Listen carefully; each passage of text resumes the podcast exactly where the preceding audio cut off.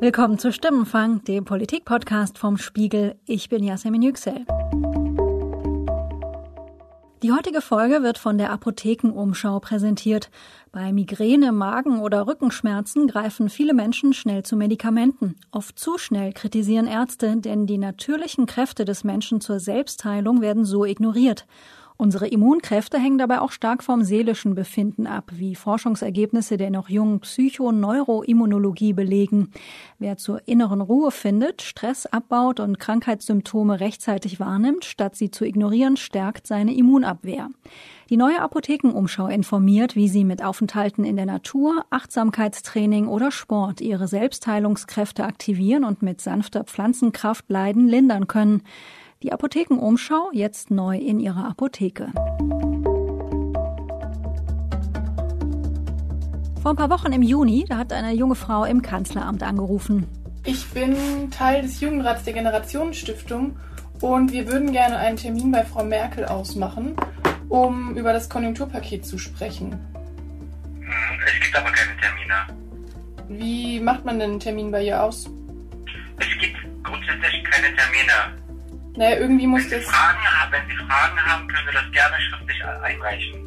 Das haben wir schon gemacht, da ist nichts bei Ja, rausgekommen. wir haben auch, auch heute äh, Vormittag telefoniert gehabt, heute früh.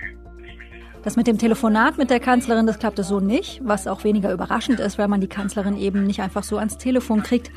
Aber das Video vom versuchten Gespräch mit Angela Merkel haben die Aktivistinnen und Aktivisten der Generationenstiftung anschließend ins Netz gestellt.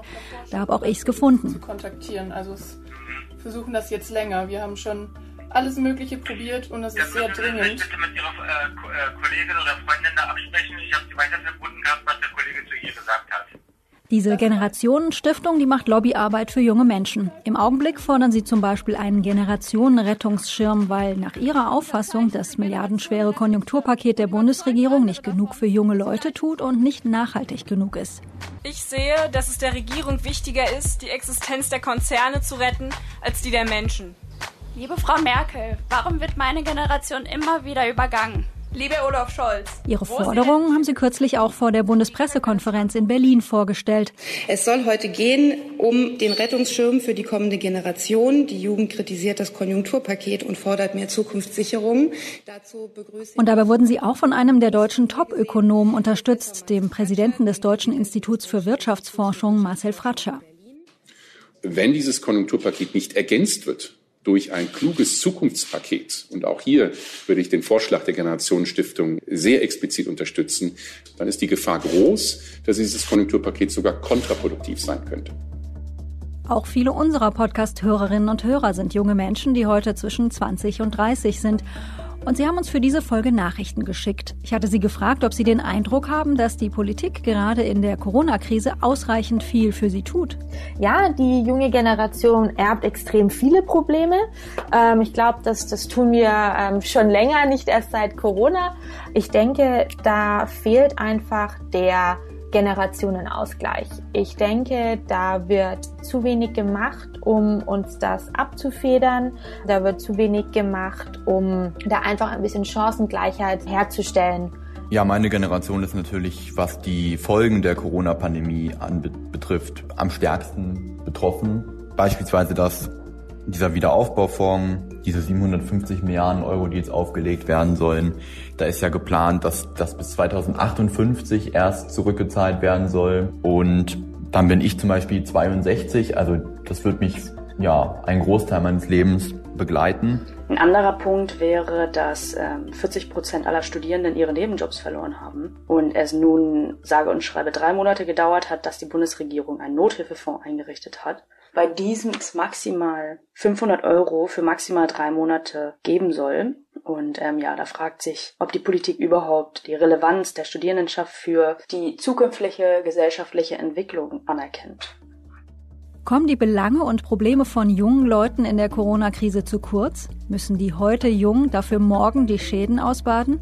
Darum geht's in dieser Folge. Wir hören die Geschichten unserer Hörerinnen und Hörer und ich spreche mit dem Jugend- und Bildungsforscher Klaus Horelmann. Wenn wir bildhaft von einer Generation Corona sprechen wollen, dann würde ich sagen, ja, das sind diese 20, 25 Prozent, die wir aus Jugendstudien, aus Bildungsstudien immer wieder herausfiltern, als diejenigen, die mit den Anforderungen des Bildungssystems, aber auch der gesellschaftlichen Leben, des gesellschaftlichen Lebensrhythmus nicht zurechtkommen. Das kann eine Generation Corona symbolisch werden. Von Professor Klaus Hohlmann und seinen Beobachtungen hören wir später noch mehr. Ich bleibe erst noch mal bei Ihnen, den Hörerinnen und Hörern, die mir für diese Episode Input geschickt haben. Sie sind zwischen 23 und 30 Jahren jung, die meisten studieren und manche von Ihnen haben den Eindruck, dass sie gerade ein bisschen vergessen werden. Wie zum Beispiel Juliette. Sie ist 28 und studiert in Hamburg. Jasmin hat mich gefragt, ob ich das Gefühl habe, die Politik denkt beim Corona-Krisenmanagement ausreichend an die junge Generation. Nein, und ich finde, das wird an mehreren Punkten ersichtlich. Und zwar ist es daran festzumachen, dass die Hochschulen geschlossen sind zum Beispiel. Die Wichtigkeit von Präsenzlehre wurde nirgends diskutiert, während es für Kitas und Schulen schon ähm, spezielle Sicherheitskonzepte gibt wo die Hygienemaßnahmen eingehalten werden können. Ich finde es einfach schwierig, dass manche Studentinnen keine Zugänge zu Internet oder digitalen Endgeräten haben und dass das scheinbar niemanden interessiert ich finde es schlimm, dass die Krise ähm, bei Studierenden diese Spaltung von Arm und Reich auch nochmal vergrößert. Ne? Dass Akademikerinnenkinder Vorteile durch erleichterte Zugänge haben, finde ich einfach nicht in Ordnung. Und es muss für alle Studentinnen sichergestellt werden, dass sie ihr Studium weiterführen können. Psychische Probleme, die Krisen nun mal so mit sich bringen, werden auch kaum erwähnt. Während andere sich an diese Zwangsdigitalisierung, nenne ich das mal, schnell an, passen können, hat es bei anderen einfach nicht geklappt. Und ähm, ja, ich frage mich, wo sind diese Mitkommilitoninnen und wie geht's denen? Und Till, der ist 23 und studiert in Essen. Er selbst hatte Glück und hat seinen Nebenjob in der Gastronomie nicht verloren. Aber viele andere hatten das Pech. Ähm, und deswegen bin ich mir sehr wohl bewusst darüber, dass das Gefühl verbreitet da sein kann, dass nicht genug für die junge Generation gesorgt wird und vor allen Dingen nicht genügend für diese 450 Euro Minijobber-Generation, die natürlich nicht nur junge Menschen betrifft, aber eben, dass da die Hilfen nicht ankommen, weil die Menschen einfach schnell entlassen werden können. Ähm, und dann muss im besten Fall zurückgegriffen werden auf äh, finanzielle Ressourcen der Eltern. Äh, Im schlechtesten Fall muss man vielleicht sogar sein Zimmer, sein WG-Zimmer oder seine Wohnung räumen, weil man das nicht länger mehr finanziell halten kann und muss dann gucken, ob man vielleicht bei einem Freund, bei einer Freundin unterkommt oder eben bei den Eltern wieder. Deswegen habe ich nicht das Gefühl, dass die Corona-Hilfsmaßnahmen für die junge Generation gut greifen oder vielleicht äh, ein Stück weit vergessen worden sind. Und auch Tim hat mir geantwortet. Der ist selbst zwar kein Student mehr und als 25 Jahre junger Beamter vergleichsweise gut abgesichert, aber er denkt gerade in der Corona-Krise eben auch an die, denen es nicht so gut geht wie ihm. Wo es schon schwieriger ist, finde ich, und da sieht man die großen Probleme, ist für Schülerinnen und Schüler. Ich betreue eine Schachgruppe, wo ich mit einigen Kindern zu tun habe. Und wenn ich da mal sehe, wie schwierig die Situation für die ist, das ist wirklich am enttäuschendsten. Und da sieht man wirklich, dass so eine Generation, die jetzt einfach mal ein, fast ein halbes Jahr keinen richtigen Unterricht hatte, abgehängt wird. Was macht das mit jungen Menschen, wenn sie sich in dieser Situation gerade vergessen fühlen, wenn sie abgehängt werden? Das war eigentlich so die Ausgangsfrage, mit der ich zu Klaus Horelmann gegangen bin. Klaus Horelmann ist in Deutschland einer der Jugendforscher, der untersucht, wie es jungen Menschen in Deutschland geht und was ihnen wichtig ist. Er ist seit Jahren maßgeblich mitbeteiligt an den regelmäßigen sogenannten Shell-Jugendstudien. Das ist ein Standardwerk in Deutschland. Heute lehrt er in Berlin an der Hertie School of Governance und da bin ich vor ein paar Tagen hingegangen. Hallo, guten Morgen. Ich bin Frau Yüksel. Schön, dass das klappt. Aufs Händeschütteln verzichten wir jetzt einfach. Herr Hohlmann, Sie sind Professor seit vielen Jahren. Sie sind es gewohnt, in die Gesichter von Studierenden zu schauen. Wenn Sie mal für mich die Rolle tauschen. Angenommen, Sie wären nun ein junger Student, Klaus Horelmann, meinetwegen Anfang 20. Mit wie viel Zukunftsangst oder Zukunftssorge würden Sie da aktuell in diese Corona-Situation schauen? Nun, ich wäre irritiert ich äh, würde spüren, dass ich nicht einfach so weitermachen kann wie bisher. Die ganzen Spielregeln, die ganzen Rahmenbedingungen haben sich doch von heute auf morgen verändert. Aber als Studierender würde ich mir sagen, okay, beobachte das jetzt noch ein bisschen und dann mache deinen eigenen Weg. Du kannst nicht sicher sein, dass du Hilfe von außen bekommst, also sieh zu, dass du irgendeine Möglichkeit findest, um dir selbst zu helfen. Wer heute eine hochqualifizierte, gute Ausbildung hat und einigermaßen in sich auch ruht, also mit dieser Ausbildung persönlich im Reinen ist und weiß, dass was er kann und wie er das kann, der wird seinen Weg machen. Das gilt auch in dieser Krisenzeit. Die Unternehmen werden sich dreimal über überlegen, ob sie nicht talentierte, digital affine und äh, flexible, krisenorientierte, Klimakrise ist ja das große Thema der jungen Generation, junge Leute, ob sie die einfach so an sich vorbeistreichen lassen oder ob sie gerade jetzt zugreifen und sich die Besten davon herausnehmen. Aber heißt das dann nicht dann auch in der Konsequenz, dass es mittelfristig diese soziale Kluft, die in Deutschland ja ohnehin schon viel zu groß ist, also dass ein Arbeiterkind beispielsweise weniger wahrscheinlich studiert, ein Studium abschließt, einen qualifizierten Job annimmt, dass das alles noch stärker wird? Muss uns das Sorge machen? Genau das passiert schon. Das lange Aussetzen der Schulzeit hat schon heute zu enormen Defiziten, gerade bei den schwächeren Schülerinnen und Schülern geführt. Wir müssen befürchten, dass es im Studium dann weitergeht. Beiden Gruppen, den Schülern, den Studierenden, denen fehlt das strukturierte Arbeiten. Gerade die Schwachen brauchen diese Impulse, sie brauchen den Rahmen, sie brauchen die Motivation, sie brauchen die Anreize, sie brauchen auch ziemlich klare Ansagen manchmal und, und feste Zeiten und Termine, wo man was abgeben muss. Das ist jetzt ins Rutschen geraten. Und leider, leider, wie immer, leiden die Schwachen jetzt besonders stark darunter. Jede Krise schwächt die Schwachen. Und das gilt auch im Bildungsbereich, das gilt in den Schulen, das gilt in den Hochschulen, das gilt auch für diese an und für sich privilegierte Gruppe der Studierenden. Und diese Spreizung, die nimmt zu. Man kann es heute schon richtig spüren in den Schulen und in den Hochschulen. Und wenn ich es umgekehrt nochmal frage, welche Bevölkerungsgruppe wird mittel- und langfristig am meisten mit den Folgen dieser aktuellen Situation zu kämpfen haben, da am meisten ausbaden müssen? Letztlich sind es die, die schon mit Schwächen in den Bildungsprozess einsteigen. Das beginnt leider in Deutschland, Sie haben es auch erwähnt, schon sehr früh, also beim Übergang in die weiterführenden Schulen. Das heißt, alle die, die durch ihre Elternhäuser schon benachteiligt sind, in Deutschland ein sehr starker Faktor, wie wir immer wieder aus vergleichenden Studien wissen, bei denen kumulieren sich, häufen sich die Nachteile und ganz selten kommen sie aus dieser Schleife heraus. Und in dieser Hälfte, die ich jetzt gerade identifiziert habe, die, die also durchaus erstmal in Schwierigkeiten ist, weil sie nicht die Superstartbedingungen hat, da müssen wir dann nochmal schauen, etwa davon die Hälfte, also ein Viertel eines Jahrganges wo die Schulabschlüsse nicht funktionieren, wo auch der Übergang in die Lehre und die Ausbildung oder geschweige denn in ein Studium nicht gut funktioniert. Ja, da sammeln sich jetzt diese Nachteile weiter. Dann gibt es Misserfolgserlebnisse, die hinterlassen psychische Narben, aber auch Kompetenzdefizite.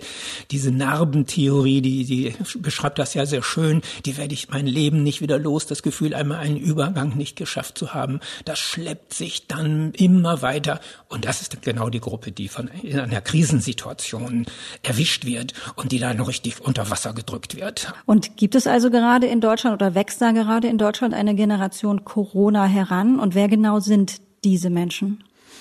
Wenn wir bildhaft von einer Generation Corona sprechen wollen, dann würde ich sagen, ja, das sind diese 20, 25 Prozent, die wir aus Jugendstudien, aus Bildungsstudien immer wieder herausfiltern können, als diejenigen, die mit den Anforderungen des Bildungssystems, aber auch der gesellschaftlichen, des gesellschaftlichen Lebensrhythmus nicht zurechtkommen. Das kann eine Generation Corona symbolisch werden. Das könnte die Gruppe werden, die eben in die Jugendarbeitslosigkeit eine lange Zeit hineinkommt, die von einem neu gebildeten Übergangssystem dann leben müsste, von Auffangstrukturen und später dann eventuell nur noch von Transferleistungen lebt. Bei einer schlimmen Wirtschaftskrise kann sich das verfestigen, äh, wie wir auch aus früheren Krisen wissen. Aber wir müssen überdenken, das ist ein Teil, eine Minderheit in dieser gesamten jungen Generation, die gesamte junge Generation der heute etwa unter 20-Jährigen, ah, da sind sehr stark diese etwa 30, vielleicht sogar 40 Prozent politisch aktiven, politisch interessierten, das haben wir ja schon lange nicht mehr gehabt, dass eine junge Generation sich so aktiv zu Wort meldet.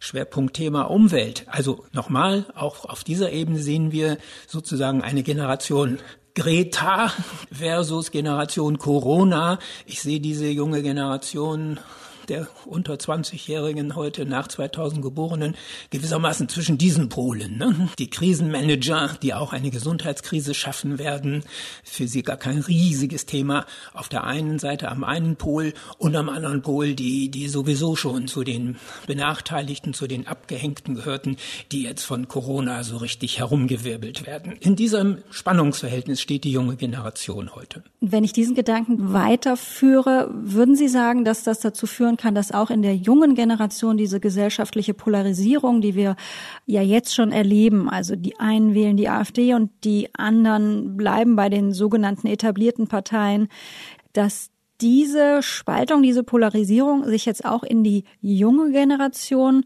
fortsetzt? Müssen wir das befürchten, perspektivisch? In der letzten Shell-Jugendstudie, das war Ende 2019, also vor Corona, konnten wir Ansätze einer solchen Spreizung, einer solchen Polarisierung auch im politischen Bereich bei den 12- bis 25-Jährigen klar identifizieren.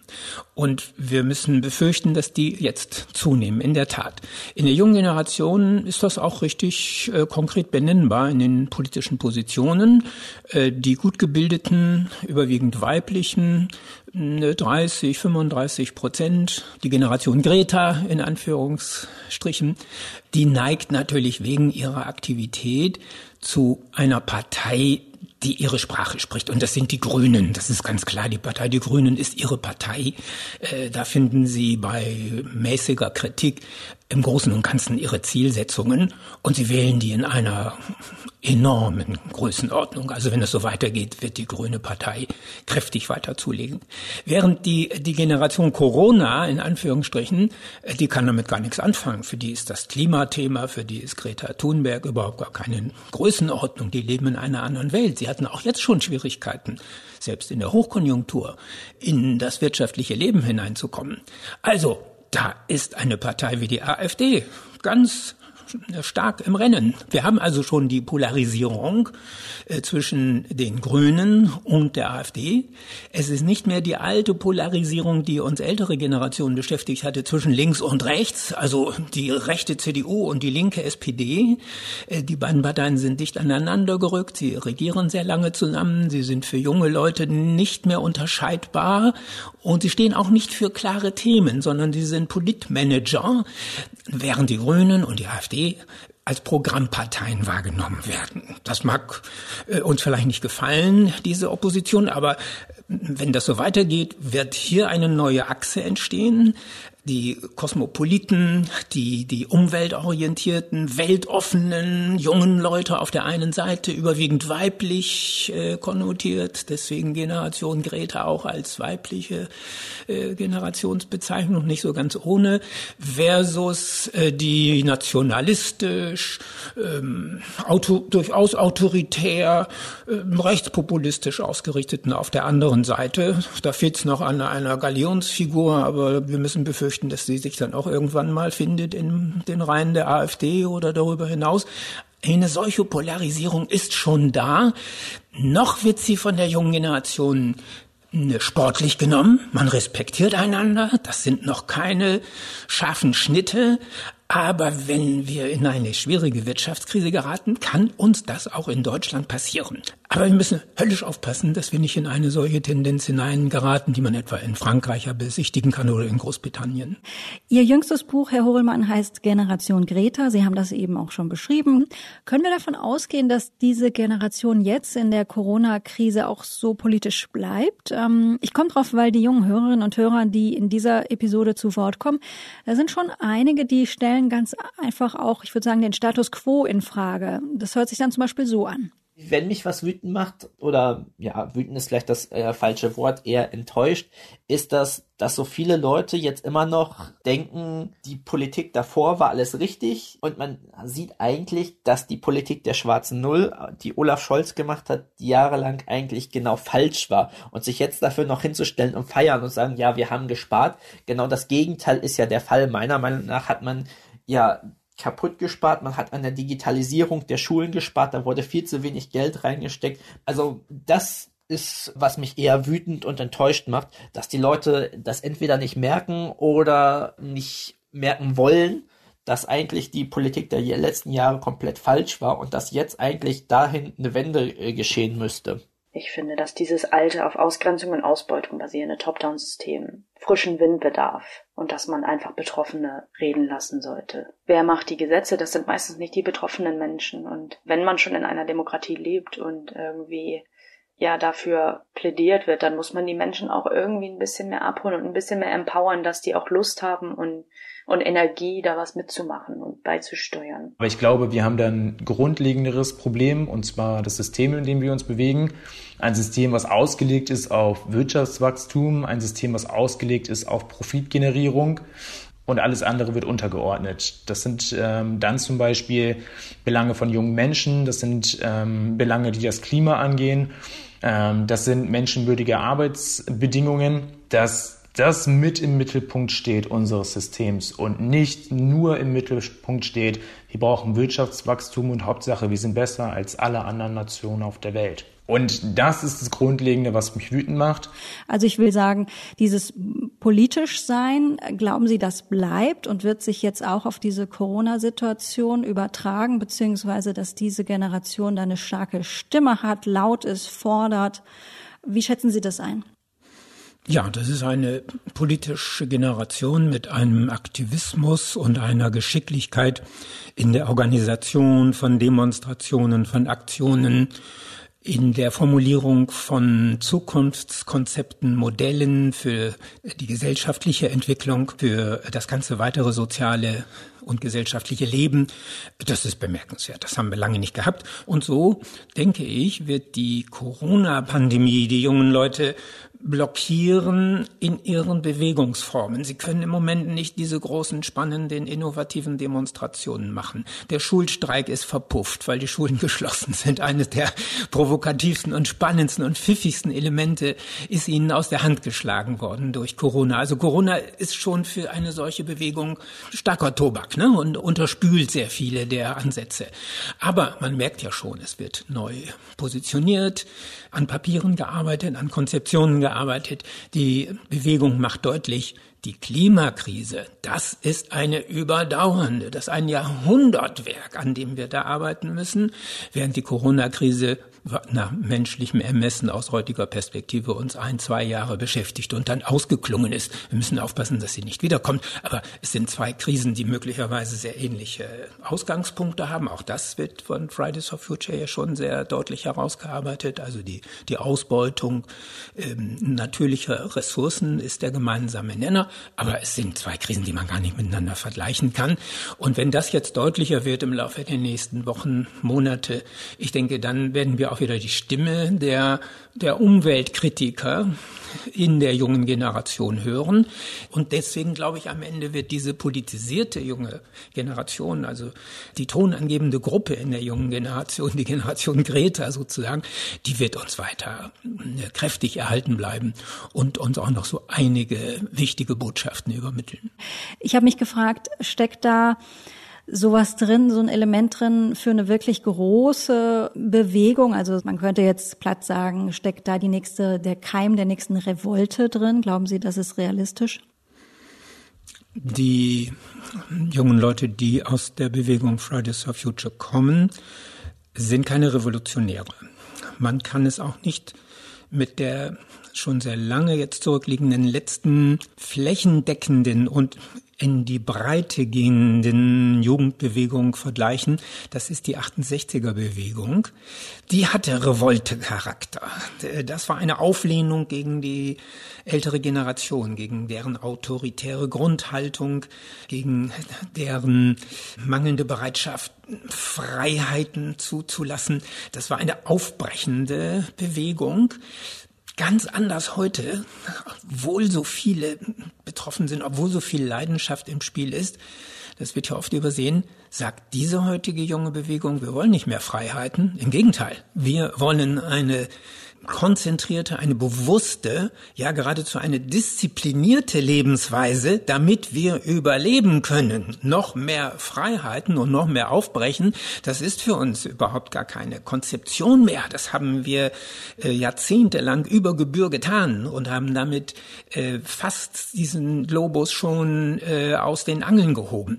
Ja, das ist äh, revolutionär, wenn man bedenkt, welche Forderungen sich daraus ergeben, aber es sind letztlich alles Punkte, die ein Club of Rome schon vor, was war es, 30 Jahren aufgeschrieben hat und die zwischendurch immer wieder von Thinktanks gedacht wurden. Ist ja auch kein Wunder, dass Fridays for Future sich fast ausschließlich auf wissenschaftliche Expertise stützt. Keine Ideologie, auch ein großer Unterschied zur 68er Bewegung, äh, sondern wissenschaftliche Expertise, die, die sorgfältig geprüft und, und immer wieder abgefragt wird.